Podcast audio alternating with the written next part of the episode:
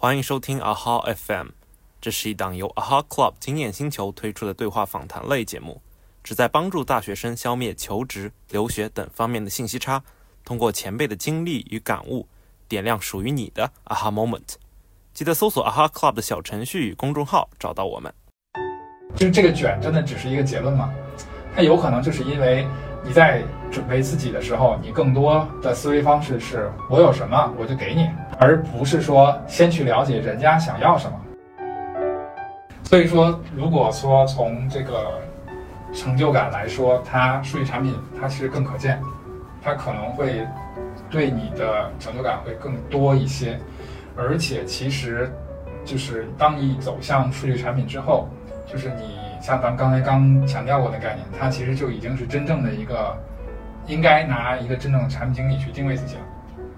那这个时候他在考虑的事情，其实就已经不再是之前分析师，或者说是有很多时候策略产品经理所考虑的，就是怎么去解决一个问题，而更多的是说去发现一个问题，定义一个问题。我在很多年之前听过听过一个论断，当时我没有特别留意，但现在其实发现有一些道理。呃，未来不需要那么多数据分析师，有一些行业专家，加上一两个数据产品就可以替取代大部分数据分析师。就拿数据分析转行这个东西，遇到这个问题之前，不要先去想我到底怎么做才能转，而是先去想我到底要不要转。大家好，我是 Mark。本期的嘉宾是七年资深数据从业者古木君，啊，公众号古木聊数据。嘉宾起初从数学老师转向微博数据分析师，在分别经历了 BAT 三家大厂，做过数分、策略产品和数据产品等岗位，啊，经历相当的丰富。本期内容大致分成三部分：首先，古木君分享了自己职业变动的见闻与思考；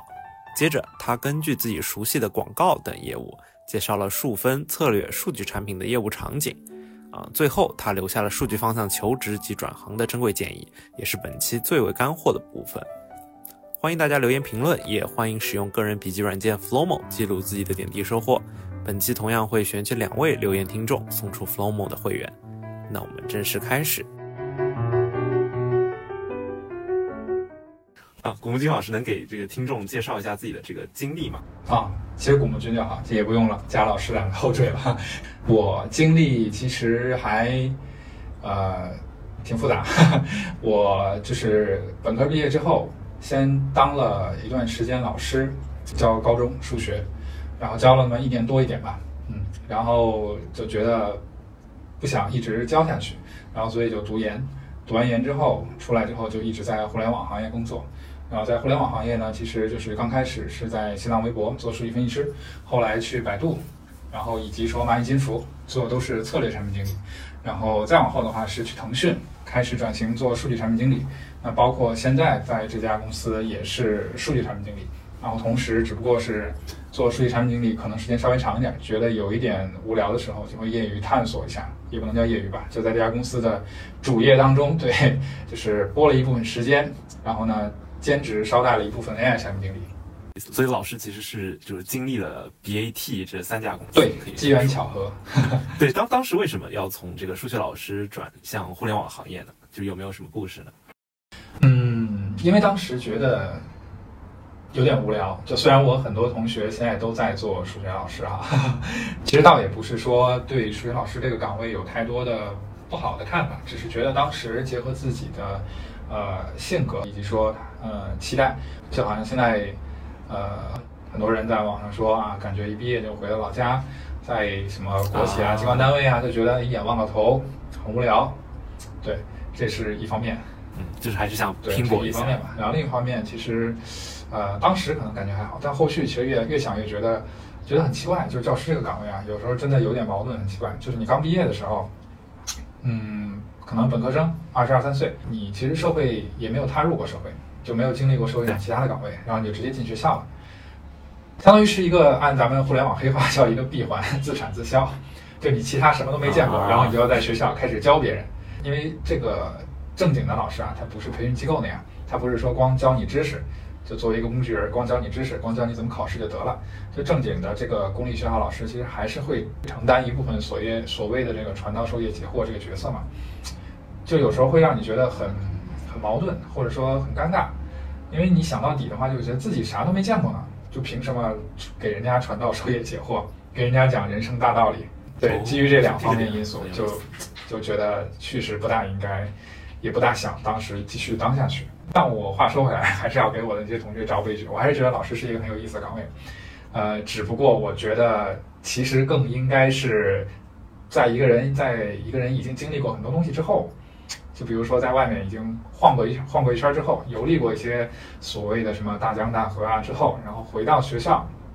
再去当老师，相当于老师应该比较理想的状态。我一直认为是一个连接社会和学校的一个桥梁。而不是说他直接一毕业他就安在学校里面，他什么都做不到，就是连接的这个作用反正是丧失了。对对对，其实这个理念我我我还挺认同的，就是啊，无论是高中还是大学，其实很多会感觉老师，嗯，怎么说，还是在这个应试教育体系内，所以它不能很好的帮助我们，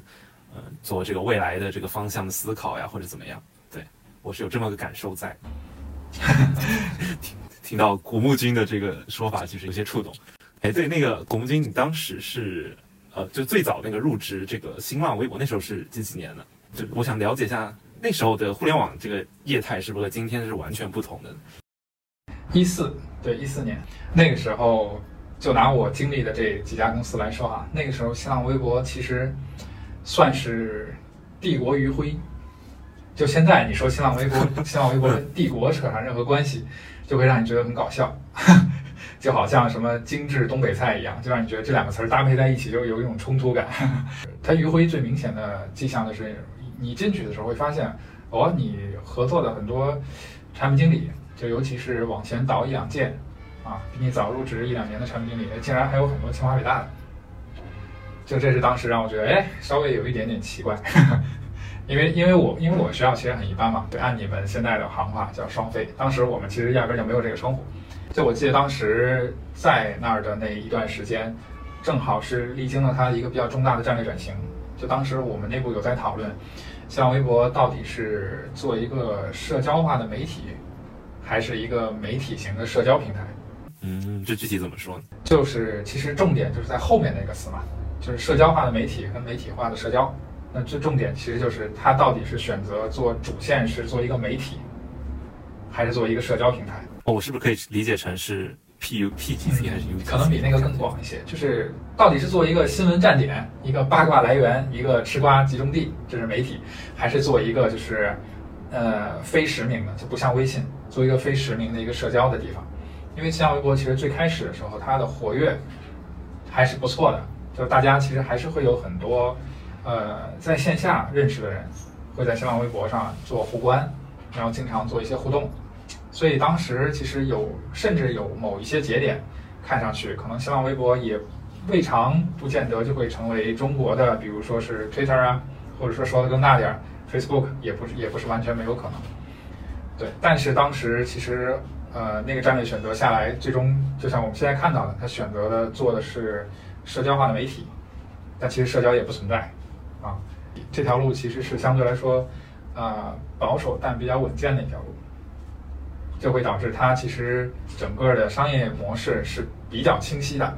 就它避开了社交那条很复杂的走，很复杂的路嘛。它作为一个媒体的话，商业模式很清晰，就是卖广告，就是往里插广告。像现在你看到信息流里面，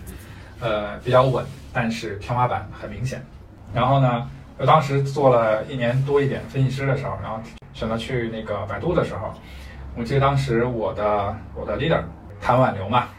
然后呢？但其实他其实挽留的原因，就挽留的一些理由也不够刚，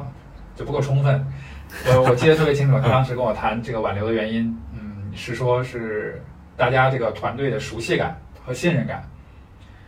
就你会发现，对对，我理解，对我认同，我理解，但是他确实像你说一样，感觉有点虚。为什么虚呢？就是因为，就你你从微博跳到其他地儿，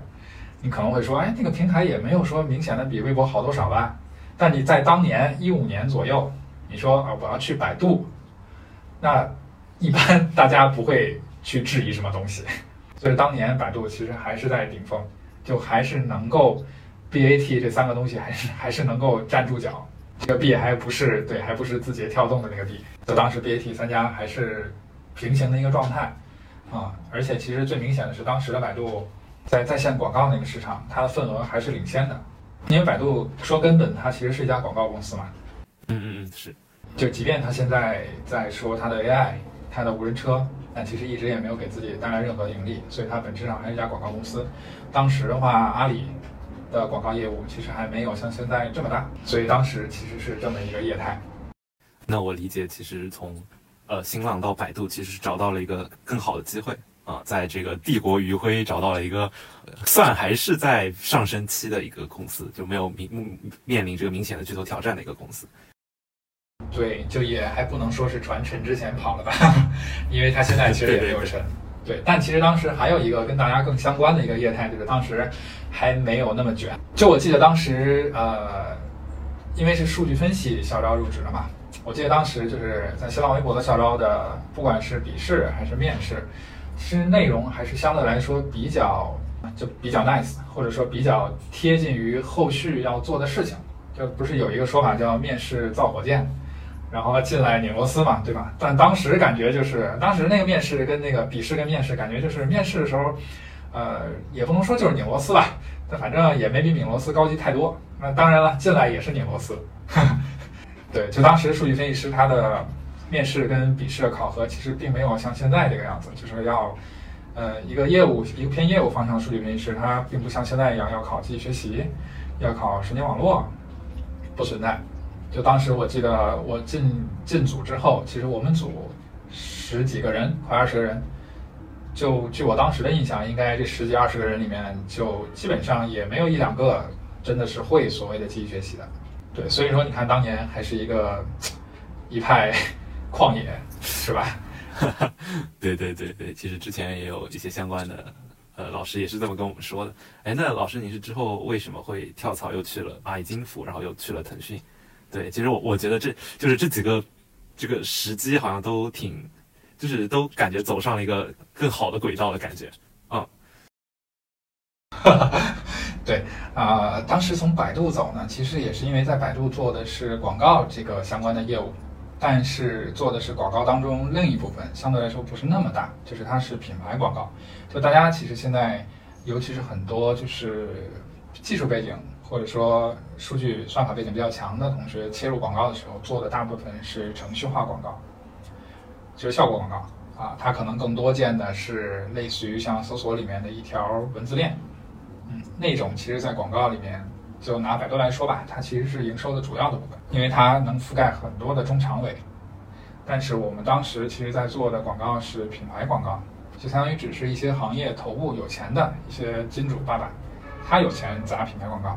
就你什么时候见过你家街边小摊上的什么馄饨店？哎，去买个品牌广告啊？我我大概理解了啊，就是这种小小的中长尾的啊，比如说搜索一个东西，然后啊，比如说竞价排名第一个跳出来那种。对，就那种一般就是这种形式的广告，是所谓程序化广告或者效果广告嘛。它更多是覆盖中长尾，而中长尾其实积沙成塔，对它其实单个每一个每家可能在里面投钱投的并没有那么多。但是架不住量多，在当时其实百度做了有两年吧，就这个业务之后，就坦白说，我对广告这个业务其实虽然后续在腾讯也在延续，但是对它的兴趣一直没有没有像最开始头两年的时候那么高。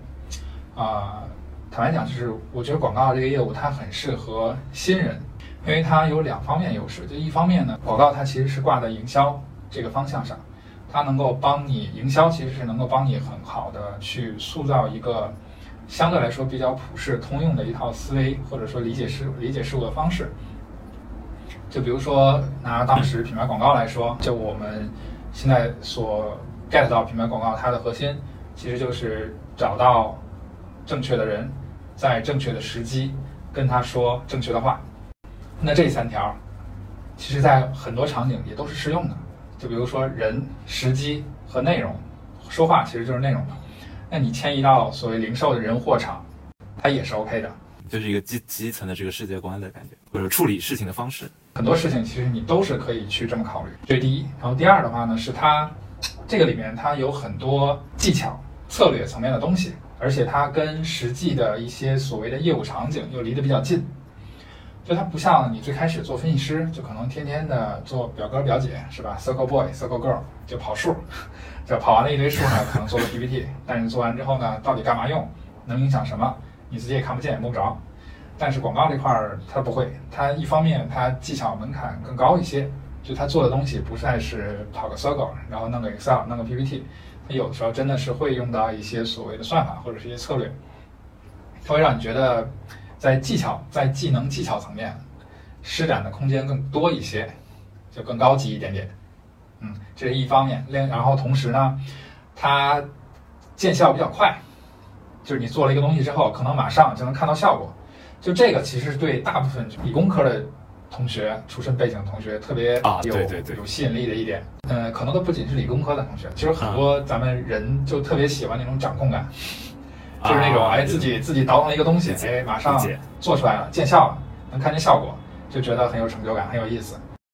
哦，我深有体会，我们做播客就是这样，就是上线的那一天，对对对，就是你看到这几千这个播放量就会很开心。但是，就你稍微过了一段时间之后，你就会发现，呃，随着你对整个东西的理解，还有一些一些一些追求层面的不断的进化提升，你会觉得这两个点就在你看来可能吸引力越来越弱了。就是理解事物的方式，一旦你能够经过一两年的熏陶，就反复的去在你耳边呀，让你日常反复的去接触，形成了一个概念之后，其实就也差不多了。然后剩下的就是所谓的技能、技巧，还有那种模型的操控感，它会让你也差不多了。然后呢，再往下一步，其实很多时候就是让你让你能够坚持在一个工作岗位上。更多的，他可能并不是说这岗位钱是多少，有时候就真到了一定阶段，这个钱可能也没那么重要了。而更更重要的是，让你觉得这个岗位你做起来有意思。就广告这个事儿吧，倒不是假清高啊，就思前想后，你会觉得好像我干来干去就是挖空了心思让人买东西啊，对吧？这不是有一句话，我记得好像是也不知道是哪个人说的，说好像中国最聪明的一批人。都在啊，对对对，我我刚好想说这句话，就都在都在挖空了心思，最聪明的脑袋都在想怎么从你钱包里掏钱让你买东西。就有可能我本人兴趣爱好也是嘛，就我其实特别不喜欢就是跟钱打交道的一些行业。就在我看来，我会觉得它本身不产生太多的价值，就本身它是一个拿钱生钱的一个东西。那广告这块呢？就时间长了之后，就会像刚才说的嘛，就会觉得我天天在做的就是拿一堆拿一堆所谓的大数据，但靠不靠谱咱说啊，去倒腾来倒腾去，传了一圈之后，去传出一个方式方法一个 trick，然后呢能勾着人家更多的想买的想买我这个东西，还不是我的，是别人的，就想来想去，时间长了就会觉得稍微有点没意思，对，所以当时正好赶上百度也是一个变化节点，应该是在一七年的上半年左右吧。那个时候应该头条刚刚起步，或者是要头条应该是如日中天，对。然后那个时候，百度它其实也在搞 feed 流，就之前的百度的搜索，它其实是很简，也相对现在来说是简洁的多的。它就是一个搜索框，然后你输入完之后才有结果。但后来你看现在它搜索框下面就是一个 feed 流，就它不仅让你搜，它下面还有东西让你看。对吧？当时其实也是百度为了应战，为了应对这种外部的条件，也是因为当时其实它整个广告的收入也在不断的降嘛，所以它开始转型做这个东西。啊，其实当时选择也是说，要么在百度里面去换到费德流这个方向，要么就是其实两年左右了嘛。当时因为也是刚毕业没几年，就想也还是想看一看，看看更多更多的东西，或者是更大的世界，然后所以就往外看。那。可能还是多多少少觉得有点自视甚高吧。就我觉得当时百度还不还不算差。那我觉得从百度出来之后，我去哪儿呢？那 BAT 那就剩下 A 跟 T，那就看一看机会。那正好，其实当时蚂蚁金服那块有机会，那就去了。但只不过，其实蚂蚁金服那边因为是杭州嘛，就可能涉及到很多适应上上面的问题。就不管不不论是呃城市，还是说是公司企业文化。还是说是岗位方向、业务方向，都有一些调整和适应。所以坦白说，那段时间适应的不是特别好，啊，就没有适应的特别好。然后所以那段时间其实反倒是一个相对比较过渡的状态吧。然后过渡了一段时间之后，就去了腾讯，大概是这么回事儿。就是 BAT 这三个东西是这么机缘巧合的集齐的，对。呃，国木君，您刚刚说那个就是不适应，这个能具体的跟我们聊聊嘛？因为我怕，其实很多人在这个找工作或者是刚入职的这种新人，也可能会有这种不适应的这个状态，就是可可能怎么样才算是一个好的处理方式，或者你觉得，呃，怎么样才能觉得就是决定你可能要跳槽，而不是继续去适应？对我觉得这个很多人可能会在想这个问题，就是我们大多数同大多数人他不适应一个东西。其实是因为他自己对自己的预期的管理出了问题。就如果你对一个东西、对下面的一个新的事物预期的管理是相对来说比较合理的，那其实你出现不适应的情况的概率会低一些。那比如当时我对杭州的预期管理，对杭州蚂蚁金服的预期管理是出现了比较大的问题。有三个方面嘛，像刚才说的城市。企业文化和岗位，我挑一些能说的说，那就捡软柿子捏吧。那就只能说杭州这个城市的。好，剩下两点可能就简单带过一下。就杭州这个城市，呃，就预期管理其实涉及到最明显就是我们不要总是把想象中的一个事情就当成是真的就是那样。就大家其实即即便即使到现在，就是在网上也很常见。就比如说一说，我经常看到有网上就讨论，就尤其是前两年逃离北上广，我逃去哪儿呢？去杭州。然后一问说为什么去杭州？说因为觉得杭州好。说哪儿好？然后可能对方会稍微想一秒，想一两秒钟，然后就会说杭州那个风景宜人，气候宜居，房价也比较合理，对吧？这是张口，其实大家一般都会来的。就你细想一想，风景如画，只是说它是一个旅游景区。但一个旅游景区真的是气候一年四季都是适合你居住的吗？我转述我认识的杭州的朋友自我评价，杭州比较宜居的时段，一年的话应该超不过三个月。因为我北京、杭州跟深圳都待过了嘛，那我可以很自信的跟你说，杭州的夏天比深圳热，杭州的冬天比北京冷。好，这个是一个 point 要记住。对，而且我说的时候，很多人其实还是不信，说怎么会呢？是吧？这这就涉及到另一个问题了，就大家其实只愿意相信自己相信的事情，啊，就你跟他解释，对啊，就你即便你再跟他解释，不是这样的，说这个深圳很热吗？深圳其实真的没有杭州热，就夏天的时候，深圳只要你在一个有树的地方，在树下面晒不到太阳的话，它还是凉快的，但杭州就不是。那冬天呢？杭州没有没有没有暖气。而且杭州的冷是有湿气加持的魔法攻击，是吧？就相比北方，北京来说，北京冷就是干冷，没有湿气，充其量就是物理攻击。就你穿多一点就算了，对你穿多一点出去就得了，然后你回了家还能脱了，脱了外衣在家里还能吃冰棍儿。哎，那杭州你是肯定做不到的，就没听说杭州的或者说江浙沪一带的人有冬天在家里吃冰棍儿的。OK，总结下来其实就是北方人其实。呃，杭州并不那么宜居呢，说不定。对，但大部分人其实都不相信，就包括我，其实从杭州去深圳之前，我也会一直觉得，哇，深圳是不是特别热？就常年热的都流汗。哎，但来了之后就发现，又还真不是这样子。所以这个就是回过头来就是说的，就是预期管理嘛，就是你对一个东西的预期，有的时候管理是失控的，就取决于你对它的理解更多是想象层面的。好，那另外两方面了。另外两方面哈，我带过一下，就特别想听另外两方面。对 呀对呀。呃，我我尽量中性的说，嗯，阿里这家公司对于能够适应它的人来说是一家很好的公司，但并不是所有人都能适应它，对吧？这我只我用的词只是说适应，对吧？就是适应其实跟可以理解，跟能力强弱啊，或者说跟其他东西，其实尤其是跟能力强弱，其实不见得是有那么大的关系的。对对对，我觉得这其实也是一个，就是大家求职的时候一个误区，就是一定我被筛的是我能力不够强，啊，但其实很多岗位就是看适不适应，就是你适不适合，或者说，对，这是对这家公司就所谓企业文化的一句话的概括。然后对于岗位来说呢，就是大多数的时候，我们在就是墙外去看墙里，或者说城外城外去看城里的时候，真的看的东西，呃，会信息差会比较大。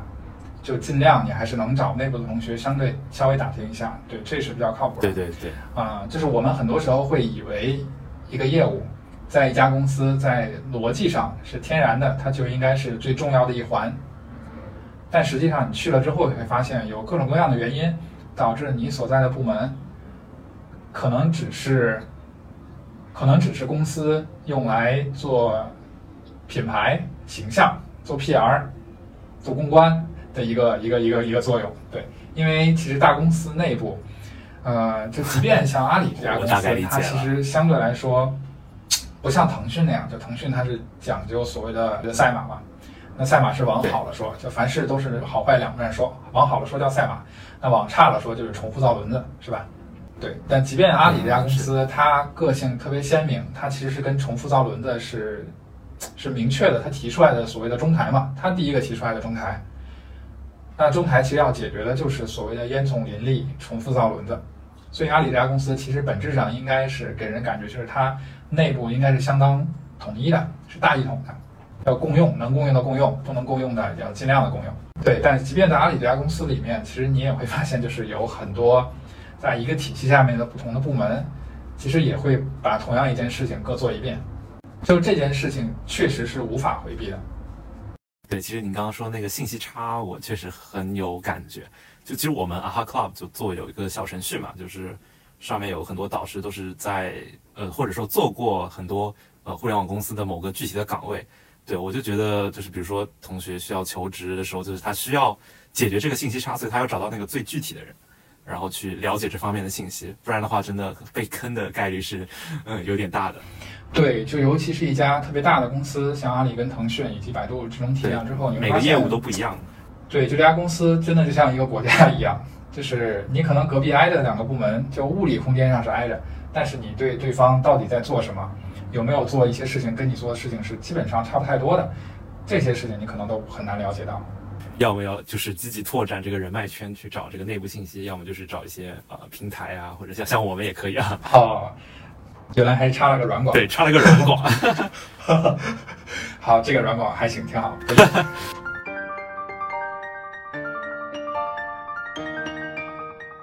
那我们就接下来就是具体聊一下这个数据呃产品或者说数据分析这相关的这个职业吧。就是有很多同学对这个也比较感兴趣。就是呃，古木君从您的这个工作经历来看，啊、呃，像这个呃数据分析师或者说数据产品，能不能跟我们讲一下这个具体的业务场景？啊、呃，就是他大概是要做什么样的任务，然后要怎么做？呃，我觉得特别巧，就是今天晚上跟你在录这个录这个节目的之前，就恰好是之前，好像在微信视频号上有一个直播。然后现在大家也传开了嘛，啊、就说说 好像是张小张小龙提到了一句话，我也不知道是过度解读的，是他自己真的他自己说了，还是别人过度解读的。反正那句话现在传出来了，叫张小龙觉得数据产品经理就是个笑话，也是巧了哈。然后就我记得刚刚我看到的时候，在群里看到了，有人艾特我说，哎，小龙说数据产品经理是个笑话，你怎么看？我说，哎呀，那能让他笑，那我也算是有点有点价值了。我真的不知道他的这句话作为一个结论的话，他的逻辑、他的推论的背景依据是什么？呃，但我觉得它确实说明了一个间接或者说涵盖到了一个现象，一个一一个不能回避的现状，就数据产品经理这个岗位，为什么他能够被一个一个大佬说可能是一个笑话？就你见过大佬说设计师是一个笑话吗？这个岗位，或者说说前端开发工程师。后端工程师、算法工程师是一个笑话，没有，那是因为那些岗位肯定是一个确定性的且有确定性价值的，或者说那些岗位都已经发展发育到相对成熟阶段了，就没有人会去对这个岗位提出任何质疑，但数据产品经理会。就我觉得，不管他这句话对错与否，但至少说明了一个问题，就是数据产品经理这个岗位。它确实没有发展成熟，而且它没有发展成熟原因特别多，因为有很多现象就表明啊，不管是这句话，还是说，比如我问你也好，或者问其他人也好，你说数据产品经理到底是干嘛的，或者说数据产品到底是什么？就即便到今天，可能数据产品这个概念已经开始有培训机构去炒，去看起来比较火了，但依然很少有人能说得清楚数据产品它的范围到底是什么。就你让我说，我都会觉得有一点奇怪。哎，什么叫数据产品？是不是用了数据弄出来的产品都叫数据产品？就我也说过，我在市面上所看到的，也没有几个人说能把数据产品下一个定义。就更多的在尝试去去给数据产品下定义的方式是绕开了，是列举法，就是它会列举由数据产品有几类，比如说有什么指数类的，像什么百度指数、阿里指数，然后 Google Google 指数是吧？指数类的，然后还有什么这个 BI 报表类的，然后还有什么决策类的，它通过这种分类的方式分类，以及带具体的实例举例的方式告诉你数据产品是什么，但是很少有人就是敢。板上钉钉，拍着胸脯给下一个定义，就数据产品经理就是这个，对吧？这是一方面。另一方面呢，就还是会听到有很多人再去说说数据产品经理是不是一定要懂技术，一定要有开发背景，要有数据仓库的开发背景，或者说是不是一定要数据分析师出身，一定要是搞什么算法策略出身的？就你会发现各种各样的问题环绕着这个岗位，就导致就其实它就表明这个岗位。嗯并没有发展成熟，它还有很多的问题。对，所以也想让老师讲讲这个具体的业务场景，让我们理解一下这个岗位。就像刚才说的，就是我也没法直接给他下一个精准的一句话的定义，所以我你让我解释的话，我可能更多的也是从分类的角度去解释。就是我先说数据产品，就是数据产品的话，我所能看到的可能呃分类的方式比较多，我会倾向于以。就是以它的作用，或者说大家能见到的这种层次感来分类，就是有三层吧。一层是，呃，像就叫基础层吧，它包含的像数据仓库、数据治理，就这些相关的一些系统平台。那再往上是偏分析展示层的，啊，那其实这种东西见到的就比较多了。就比如说像 BI 报表，啊，就 BI 工具，就所谓的商业智能嘛。还有说像各种的指数型的工具，像百度指数啊这些，就是它有很鲜明的特点，就是数据可视化。它最起码不管它结果是怎么样，但它一定是声称自己是帮助你分析了解这个数据。这是中间的，就是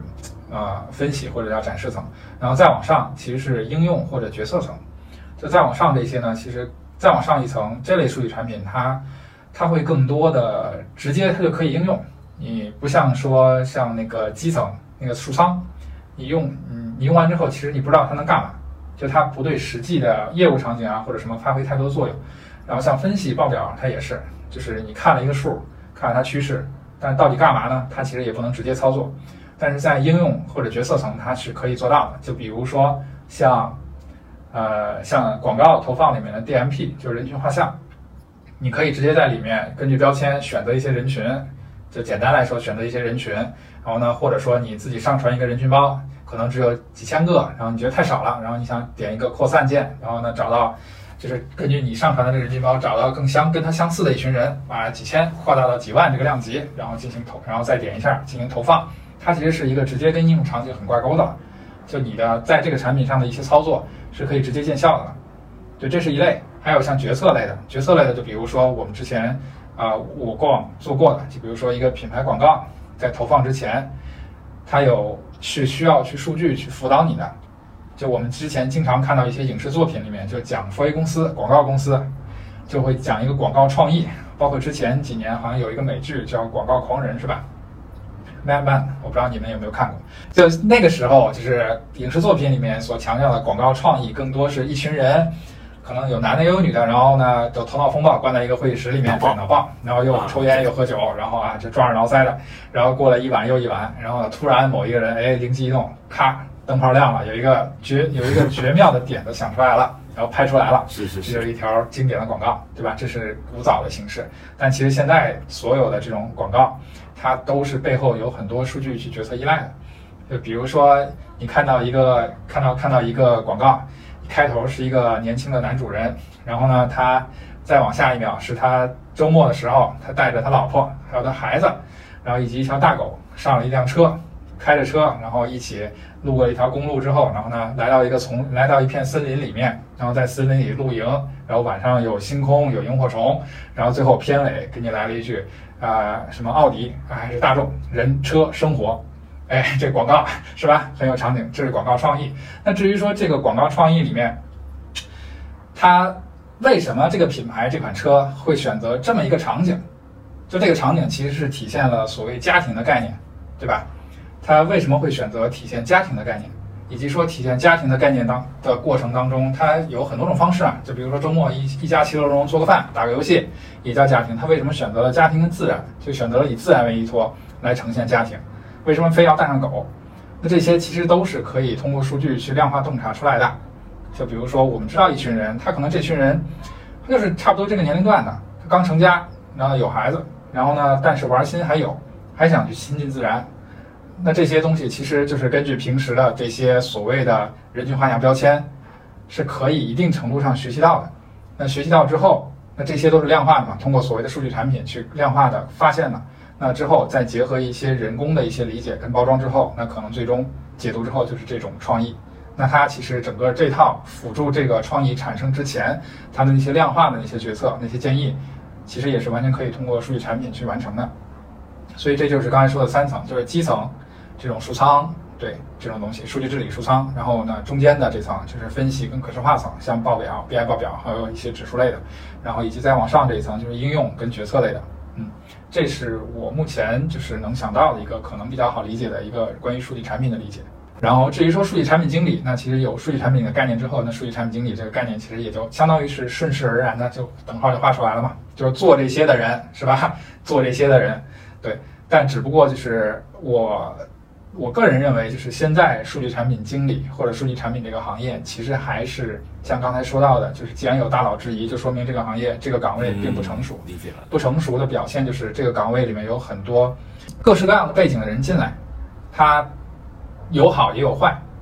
就我可以把数据产品这个东西跟 AI 产品经理放在一起一块儿说，就很多人也会说 AI 产品经理看起来听起来很很高大上，对吧？很牛逼，那很多人就会自然自然而然的脑海中形成一个概念：AI 产品经理肯定要懂算法，他自己撸个代码。就尤其是很多人说，哎，AI 产品经理肯定是研发背景出身的最好不过了，甚至说他就是算法工程师出身，他才能做 AI 产品经理做的特别好。那这种论述，其实，在数据产品这个方向一样一样的存在。就像刚才说到过的，是不是有很多人就说，是不是就数据产品经理，好的数据产品经理一定是数据方向上的研发出身的，或者说一定是数据分析出身，他才能把数据产品做得好？但你想一想，其实就会有问题啊！这就这个东西，它潜在的点就是在于说，数据产品经理和 AI 产品经理，它的重点。到底是在数据那部分，还是在产品那部分？我觉得它是产品。那我觉得任何一个对中文理解在线的人，应该都会发现它的重点落脚是在产品。既然你认它是产品，它重点是产品，它是产品经理，是吧？那你那你想想，扩展到其他产品经理的岗位，对吧？就比如说做 APP 的啊，做 APP 功能的产品经理，你为什么就没有见到说，一定说是不是我必须是研发出身？做 APP 的这种产品经理才能做得好，就这种论调好像就少很多，但依然有，就依然有的问题，其实就是源于我们最早的一批产品界的神话级人物，好像竟然都是研发出身。啊，我对我这个能理解吧，就是当时最早做产品就是自己做嘛，对啊，开发者的那种感觉。但其实这就是一个一个问题吧，就是。啊，你现在看到的产品大神，他都是研发出身，他其研发背景跟产品大神其实不是一个因果关系，是一个时间顺序上的关系。就早期，其实行业里没有岗位还没有划分的那么清晰，可能早期连产品经理这个岗位都没有。那大部分人在互从事互联网的，他就是研发，对吧？那能封神的这些人，那至少得是元老吧，至少得是做了有年头了吧？那这些人肯定是早期互联网的从业者。那你说他不是产不是研发，那是谁呢？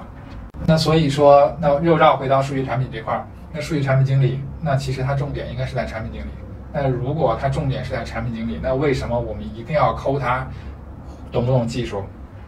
那如果 AI 产品经理他的重点是在产品经理，那我们为什么一定要抠他会不会算法？就这是一个类似于充要条件的一个东西了，就是会算法，它肯定是对这个东西有帮助。但是你不能把这个条件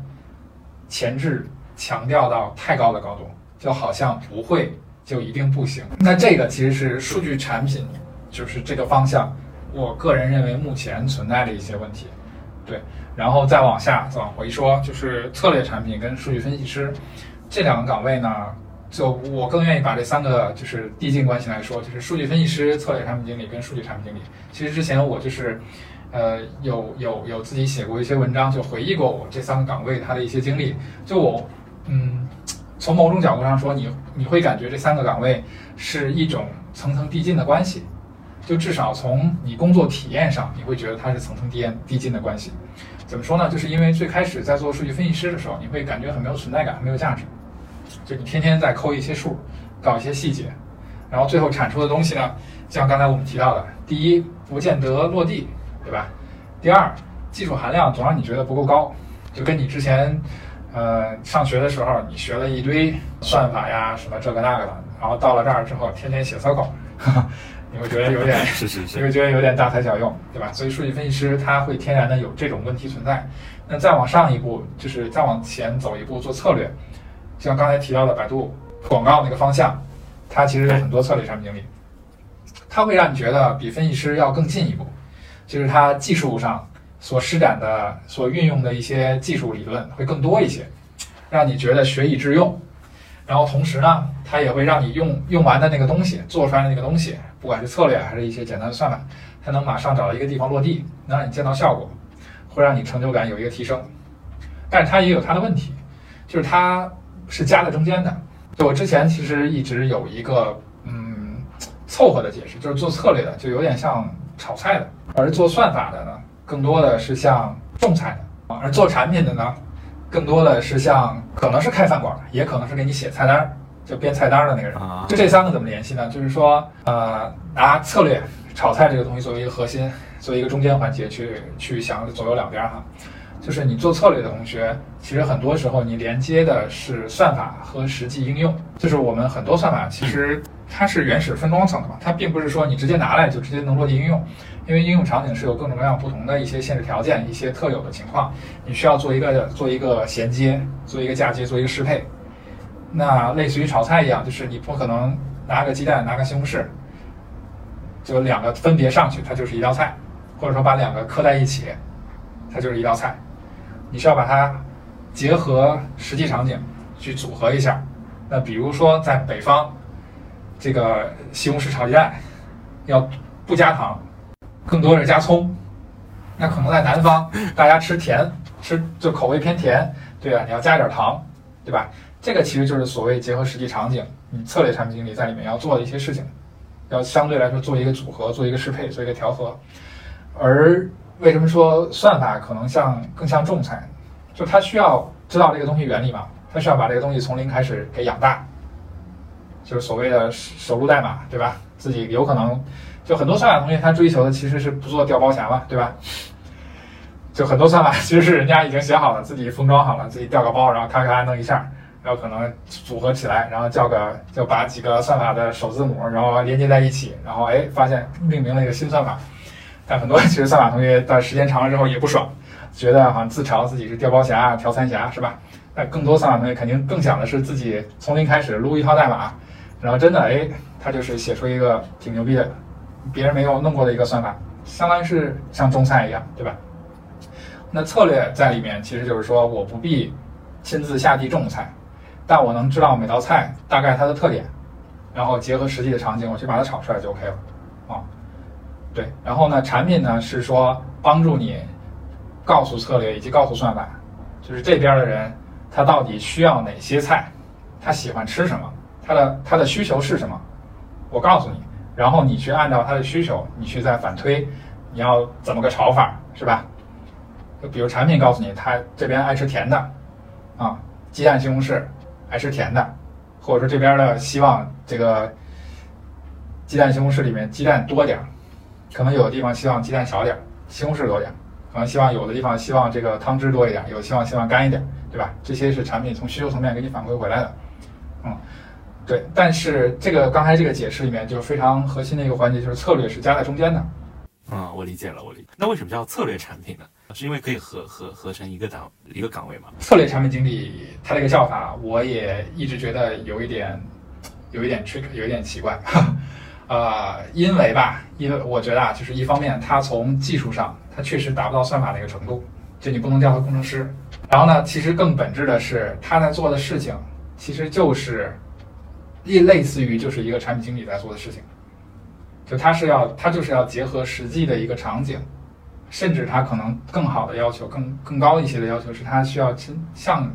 把策略那两个字去掉，就像一个产品经理一样，去了解这个场景大家的需求，大家的一些特点是什么，然后根据这些需求、这些特点，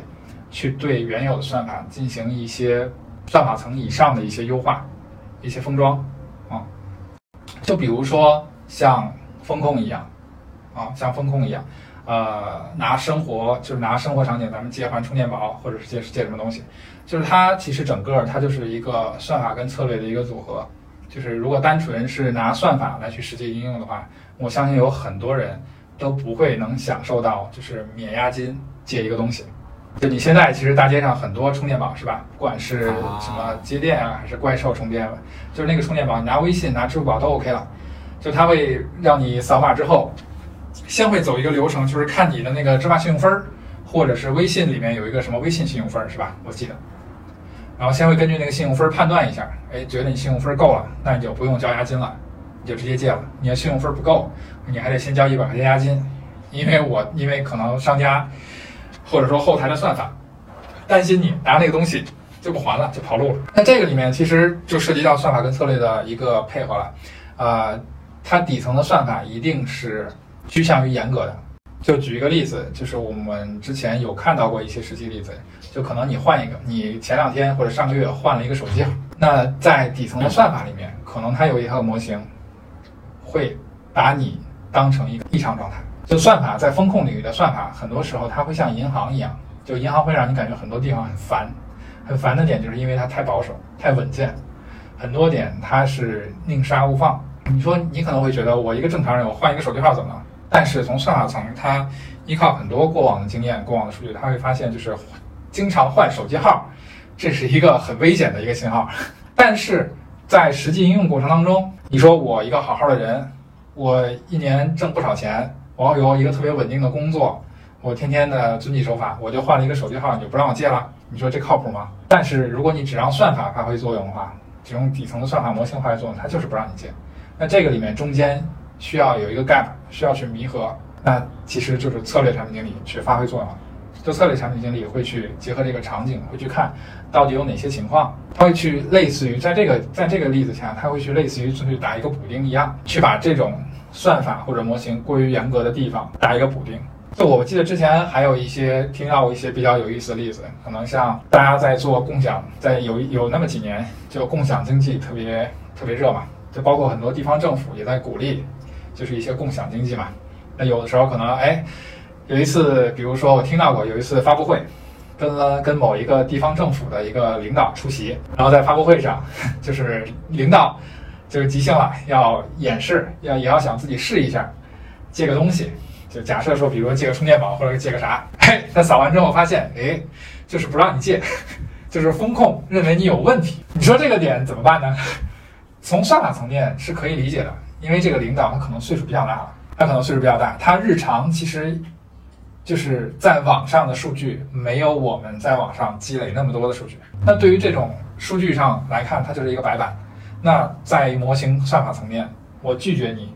也不是什么不可理解的事儿。对我理解就是策略就是啊，或者可以说他要拆开来看，一方面它就是产品侧，就是要。呃，接触用户就是理解用户的需求，然后另外一方面啊，他要跟算法沟通，就是体现他策略的方面去弥补这个算法的这个 gap。我觉得可以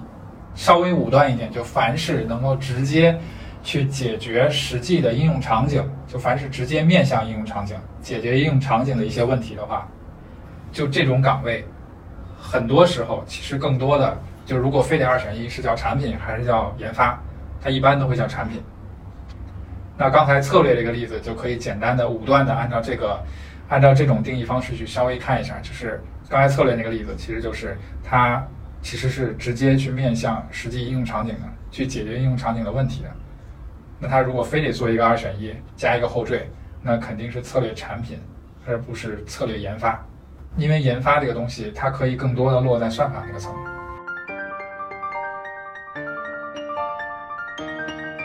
那古木君，你觉得就是这样的工作会比较适合呃怎么样的人群呢？或者说这样工作就需要什么样的这种核心能力呢？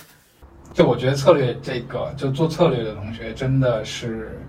就是很厉害，很厉害也很辛苦，就因为他夹在两个中间嘛，就他两方面都要懂，都要懂一些，而且他其实是实际的要跟一些业务场景、一些应用场景是强绑定的，所以一旦一些应用场景出现了一些问题，他其实马上是要。快速的能做出一些响应的，就是数据分析师，然后到数据到策略产品经理，其实他是相当于是往前走了一步，就是他做的事情啊，会更让你觉得有意思一些。对，然后呢，但是再往上走，其实就是就是数据产品这块儿，它嗯，从某种角度来说，数据产品所做的事情会包含数据分析跟策略产品在。怎么说呢？就是嗯，策略产品它更多做的事情是一个连接嘛，就很多时候它所做的东西其实。它的产出不是一个成型可见的产品，它产出的东西是一套是一个策略，或者说它是一个方法，对吧？你怎么解决这个问题是一个方法，而这点其实也会有一个副作用，就大部分人就是感觉有成就感，其实还是说你做的一个东西能够看得见，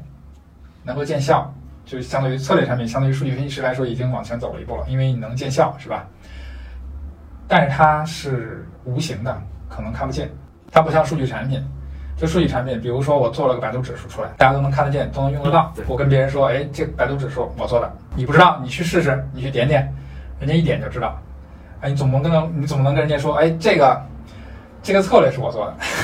然后人家就是你，比如说你逢年过节回家，你跟你爹妈说，这个策略是我做的，头条推荐信息流里面的这个推荐策略是我做的，你爹妈准保一脸懵逼，啥？到底你说这个页面上到底哪个东西是你做的？是这个框是你做的，还是这个这一条东西这个图是你做的，对吧？就大家看不见啊。所以说，如果说从这个成就感来说，它数据产品它其实更可见，它可能会对你的成就感会更多一些。而且其实就是当你走向数据产品之后，就是你像咱们刚才刚强调过的概念，它其实就已经是真正的一个。应该拿一个真正的产品经理去定位自己了。那这个时候他在考虑的事情，其实就已经不再是之前分析师，或者说是有很多时候策略产品经理所考虑的，就是怎么去解决一个问题，而更多的是说去发现一个问题，定义一个问题。这更多做的不是 how，而是说是 what。理解就跟普通产品是一样的。就是对，它就应该是跟普通的。广义的产品经理是一样的，就它会让你所负责、所探索、所能接触到的事情，呃，从岗位上会更多一些。就我其实一直觉得，就是我们大部分人其实确实就是比较懒的。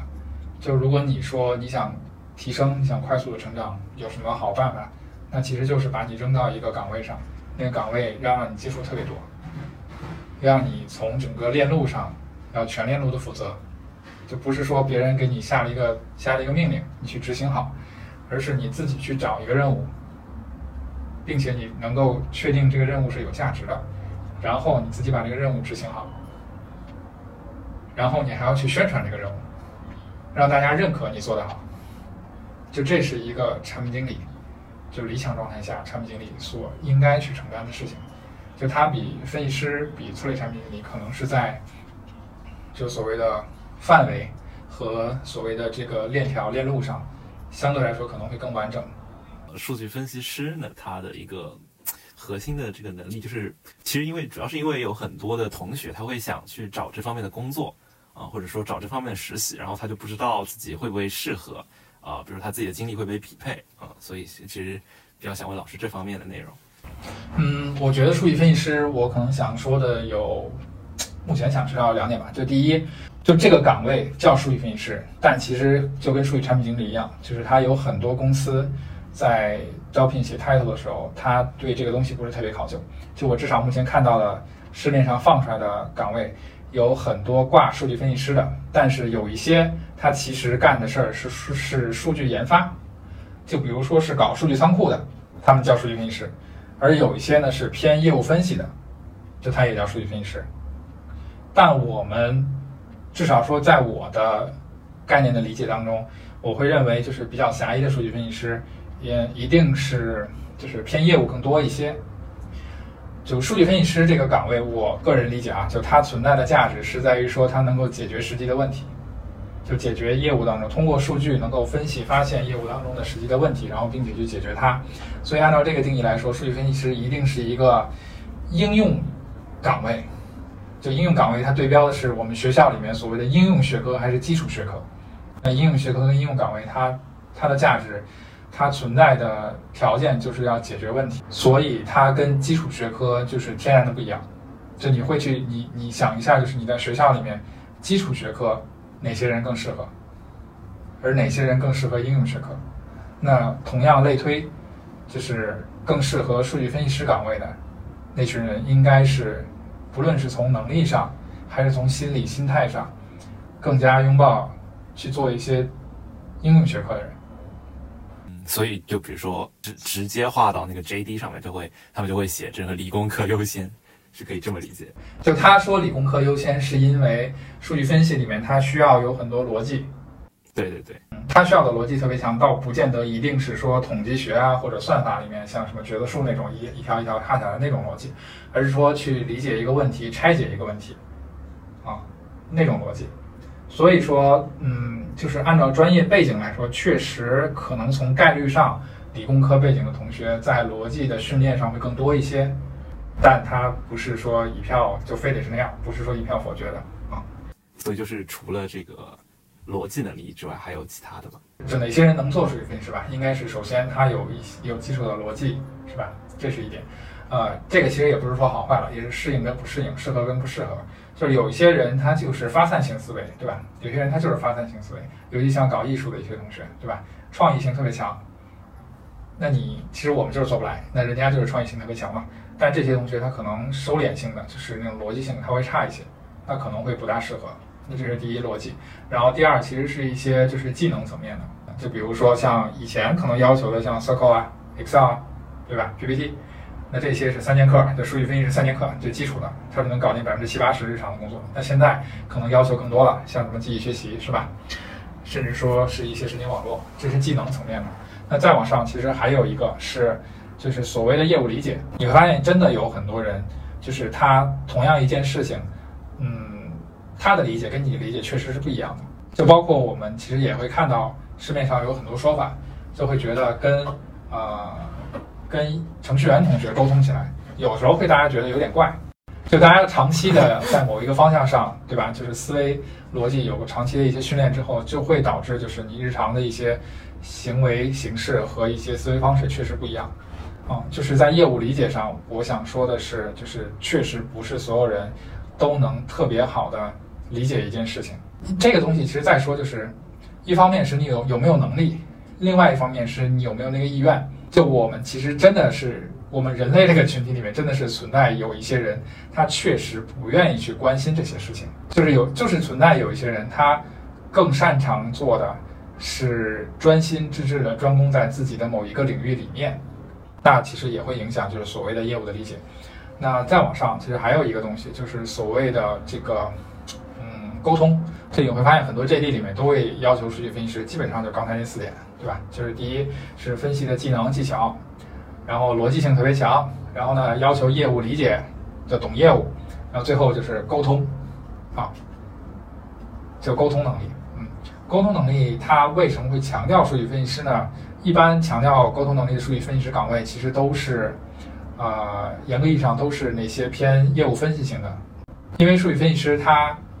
很多时候他也是嫁接在。不同部门之间的，就他需要去理，首先他需要去理解人家的问题到底是什么问题，对，去理解这个需求。然后呢，他自己吭哧吭哧研究分析完之后，他需要能把这个东西讲述的清楚，让大家能 get 到它的它的价值，它产出的价值，对，以及说在日常的工作当中，其实也经常的会需要去像你说的去理解人家的需求，去跟人家沟通确认。对，那这一点其实也是非常重要的。就我包括之前，我不知道你有没有注意到，就很多我看到网上的言论，就是很多有在问，就是怎么转型做数据分析师。对对对，我也是他们。其实诉求的，对他们诉求的点，就是说觉得数据分析师，呃，理由特别神奇，就觉得数据分析师第一，薪薪资高呃吗？薪资高这是一方面，然后呢，另外一方面比较重要的是说，他觉得这个东西啊，不用跟人打交道，因为他是数据分析师，对吧？他就跟数打交道的一样，就他们脑海当中可能觉得数据分析师是一个互联网行业里面的会计岗位，就天天的就搞一些报表，倒腾一些数据。不用去太多跟人讲打交道，因为现在其实大家社会压力都很大，就所谓的社恐啊，不想天天的跟人掰扯来掰扯去的，耗费心力。就如果真的是这样子的话，那就不需要人来做了。然后可能还有一个看法是说，呃，我在很多年之前听过听过一个论断，当时我没有特别留意，但现在其实发现有一些道理。呃，未来不需要那么多数据分析师，有一些行业专家，加上一两个数据产品，就可以替取代大部分数据分析师。就它隐含的概念是说，我们目前的数据分析师岗位那么多，其实很多，是因为我们现在不管是产品经理还是运营岗位的同学，在数据分析能力上远远没有达到岗位要求上要求的那种状态，所以需要大量的数据分析师去填补这些东西，以及说目前很多公司里面，他们自动化对数据的自动化的计算、加工、可视化呈现这些工具也是大量缺失的，所以需要靠人去填坑。但他为什么说行业专家加数据产品就能取代大部分数据分析师？他的逻辑就是说，数据行业专家加数据产品，就是数据产品经理，他是可以把数据产品化的。那产品化其实就意味着是自动化，至少它是自动化、规模化。但是光有数据产品经理能把数据自动化、规模化，或者说稍微统计分析、可视化呈现出来之后，其实不大管用，因为他不懂，可能往往他不大懂这个行业，他不知道这个行业到底是怎么用这些数据，尤其是他可能他可能自己不清楚这个行业里关心的问题到底是什么，他需要一个行业专家告诉他，我们这个行业最关心的可能就是问题一二三，那你数据产品经理知道了之后。那你按照这个问题一二三去倒推，设计一些功能，然后呢去规划引入哪些数据，然后中间再应用哪些统计方法，把这些把这个产品给我搭好之后，就可以自动化的去回答我这个行业里最关心的那些问题，那也就能解决百分之七八十的问题了。那剩下那百分之二三十比较复杂、比较灵活、比较高级的一些问题，那可能确实不是一个自动化的产品。一个通用的平台可以解决的，那那些东西确实是需要人工的分析的，那可能他们是数据分析师，但有可能如果真的只剩下那么点儿问题的时候，而且那些问题又相对高级，那可能当时剩下的就不叫数据分析师了，可能他就真的是叫真正的数据科学家了。那是不是可以这么说？就是谷木君，你对这个数据分析这个整个的行业是有看衰的，这个有这个趋势在。就我觉得长远看的话，确实是不见得有还能维持现在这个岗位体量。对对对，现在确实非常多，像很多会说人人都是，呃，一开始说人人都是 PM 嘛，现在都说人人都是数据分析师，嗯很多机构会讲。但其实数据分析这个岗位，对它也没有远远没有产品经理那个岗位放出来量多。像刚刚你讲的这些，其实很多我感觉是就是不能学的啊、就是很多其实是看自己这个人到底合不合适的。对，就像你现在看到的培训机构放出来的课程，就大部分他们其实重点在教的、在打造的都是工具和一些技能技巧，对吧？就是工具 Circle 或者 Excel 怎么操作，或者说是一些算法模型，他会给你找一些实际的例子去告诉你怎么用这个算法模型。但它能解决的其实只是最初级的层面，但是往下就是呃往深了走，就是所谓咱们刚才说的那几个。几个能力技能点，就是业务理解，它确实帮你做不到，因为它没法创造那个环境。那至于说沟通，那它更帮你做不到了，因为它只是一个课程，它也没有那个场景，也没有营造那个氛围，让你去实际的体验，就是现在好商业机构公司里面，就是所谓的沟通到底是一个什么情况。那那我们最后问一个问题吧。呃，老师，你对于这个想转行做数据类的工作的同学有哪些建议吗？就可以给他们执行的。建议的话，我觉得最关键的还是遇到所有问题，先不要去想到底怎么解决，就拿数据分析转行这个东西，遇到这个问题之前，不要先去想我到底怎么做才能转，而是先去想我到底要不要转。就我觉得很多时候，你想清楚这个问题，其实第二个问题也就解决了。就我看到，其实真的没有那么多同学是适合的，或者说也没有那么多同学，即便你适合，你转到数据分析之后，对你真的未来更好。嗯，为什么这么说？因为就像刚才我们说到那四个点，就是逻辑、技能、业务理解、沟通，就符合这四点的同学，嗯，我相信在整体人群当中没有那么多。对，然后即便你真的适合了之后，这四个点都适合了，那难道真的只有数据分析对你来说是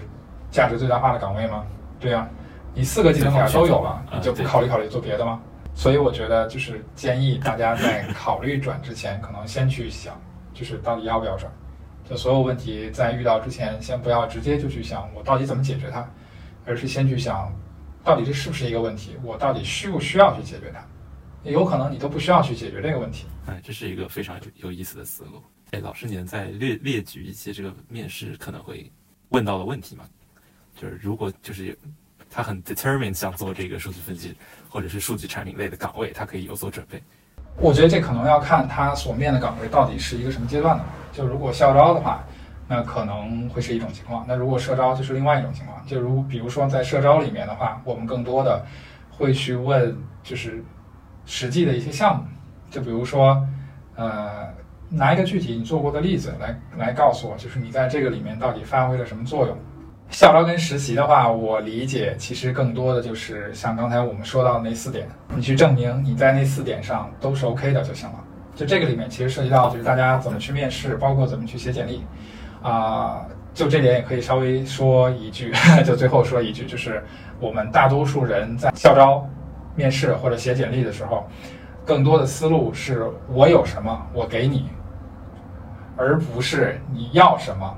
我去按照你要的我去准备。就这两个之间其实差异很大啊、就很就很多很多简历就看上去就是没有任何没有没没有任何印象，或者说我看到很多简历，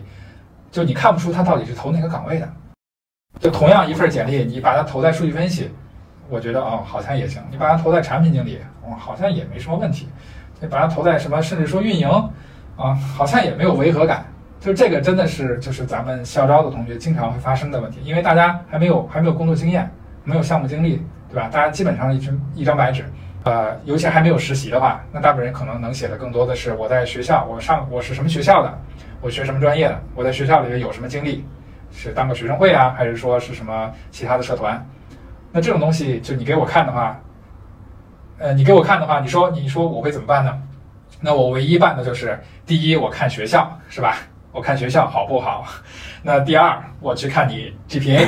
绩 点高不高？啊，第三，如果实在看不出来了，我看你专业，对吧？我数据分析师，那我就找数学的，就找计算机的，就找物理的，对吧？所谓就是你所谓的理工科的，那这个东西就会最终的结果就会让大家抱怨说，觉得啊操，这个好像很卷，但实际上你想一想，真的是因为就是这个卷真的只是一个结论吗？它有可能就是因为你在准备自己的时候，你更多的思维方式是我有什么我就给你，而不是说先去了解人家想要什么。就先去了解人家想要什么，这个思路它最关键的就是在说，你看这个岗位，就比如刚才我们反复说的数据分析师，那如果我告诉你，或者说如果人家岗位上写的很清楚，或者反复提到的几个关键关键词，像什么技能、啊、逻辑、业务理解和沟通，那如果已经人家给你划重点了，是吧？那你为什么不按照这四点去踩点儿写作文呢？那你把你的简历上，就你就你就或者说你就最直接，你就把你简历上最开始啊，除了自我介绍以外，你就直接说这四点：第一，逻辑，我为什么逻辑强，拿一些事例举证；啊，第二，我为什么就我我有没有这方面的技能点，我举例；然后第三就是业务理解，我可能有一些实习，是吧？或者说我拿一些其他方式去举例。那这样的话，其实就是就是所谓的踩点写作文啊，就是对吧？就是人家想要什么，你就直接给出了，那效率会很大的提升，同时也会避免就是你步步入那个内卷的通道。就如果人家想要什么你没给他，那他能怎么办呢？那他只能说看，就是按照刚才说的内卷的通道去去评比你，去看学校、看 GPA、看专业，甚至看长相，是吧？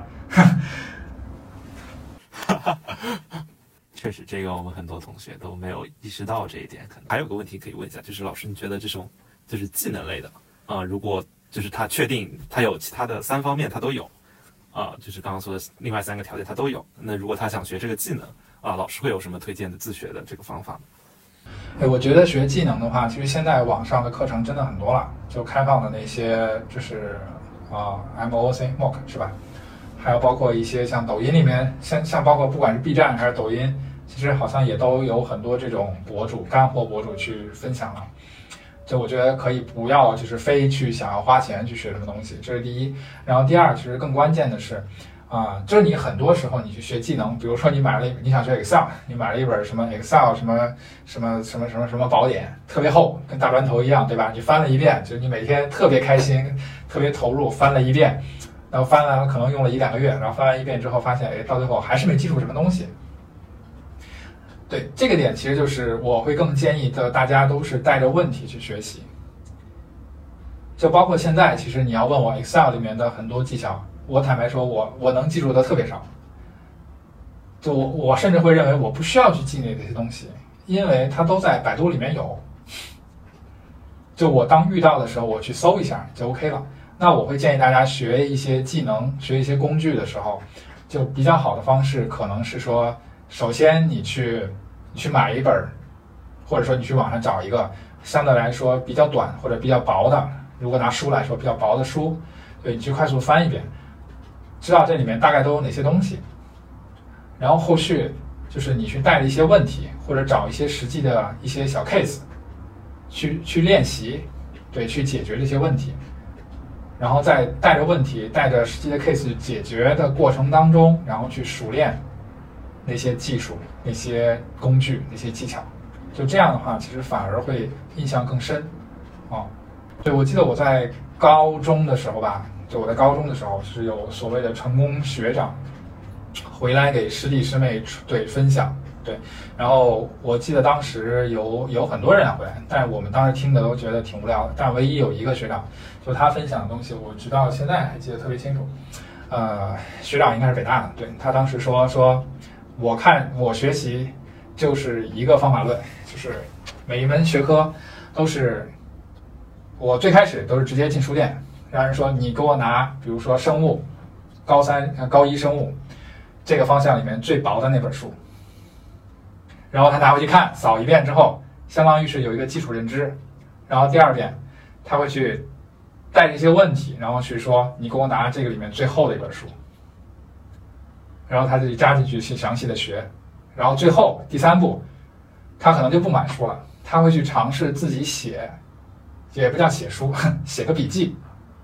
或者写一些自己的理解。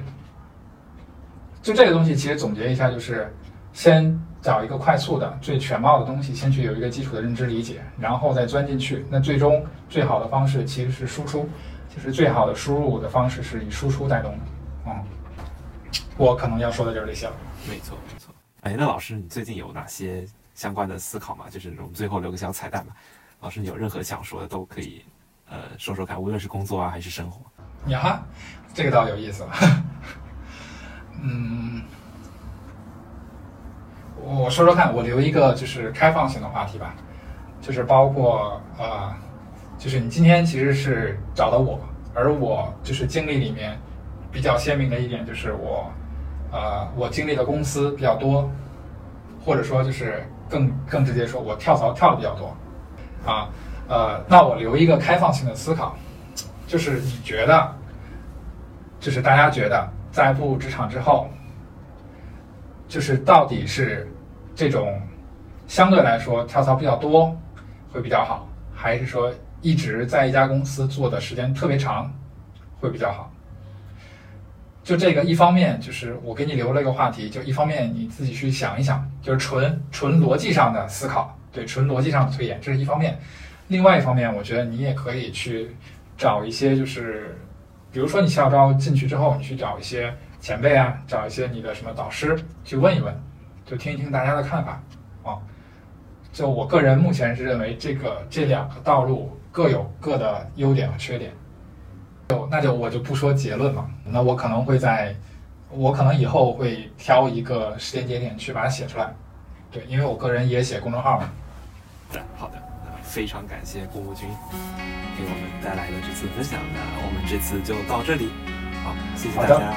好，谢谢大家，拜拜。